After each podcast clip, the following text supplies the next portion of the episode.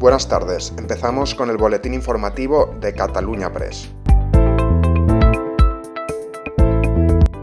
La ministra de Sanidad Carolina Darías ha pedido este viernes a los jóvenes un último esfuerzo y ha asegurado que las tres palabras favoritas de su gobierno son vacunar, vacunar y vacunar. Tenemos que hacer una acción combinada y determinada. Primero, lo más importante en estos momentos es ser capaces de controlar la propagación del virus.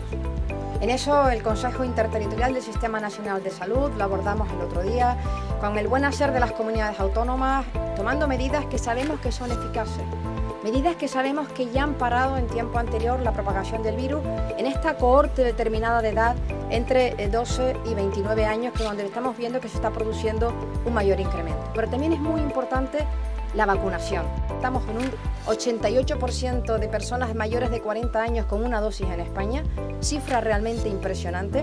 Y también lo que queremos ahora es seguir avanzando con la vacunación de la gente más joven para también protegerlos a ellos.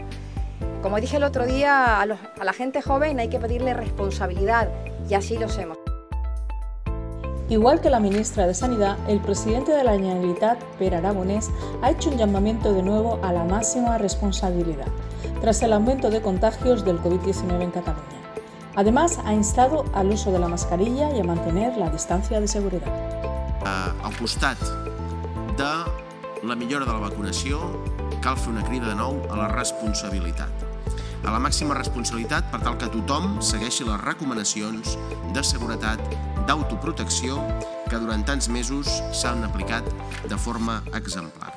Per tant, el respecte a la distància social i també doncs, l'ús de la mascareta sempre que sigui possible. La recomendación a los ciudadanos franceses de no viajar a España y en concreto a Cataluña ha sido recibida críticamente por el representante de la Unión de Agencias de Viajes, Manuel Benavides Blanco. Para él es una mala ocurrencia el anuncio de Francia.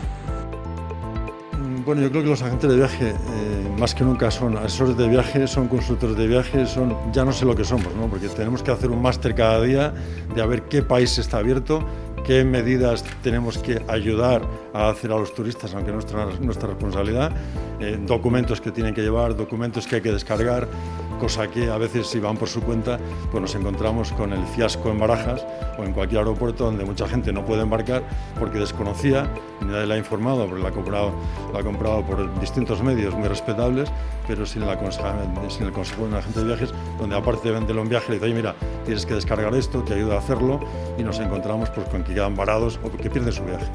La verdad es que ha sido, como diría, un mal sueño, una mala ocurrencia, ¿no? Y sobre todo que va a afectar eh, a España, por supuesto, Baleares y Canarias y lo que es todas nuestras costas y fundamentalmente a todos los aquellos franceses que venían en coche, fundamentalmente a toda la parte de Lloret, Barcelona, etcétera. ¿no? Creo que es una mala recomendación cuando Inglaterra ha abierto a España como, como, destino donde se puede ir tranquilamente. ¿no?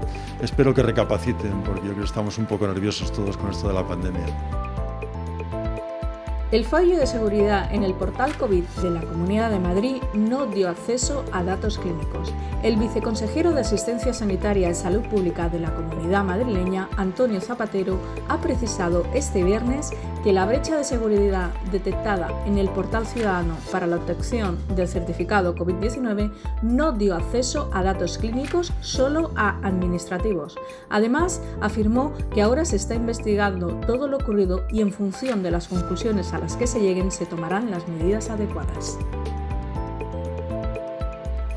Y esto es todo por hoy, seguiremos informando.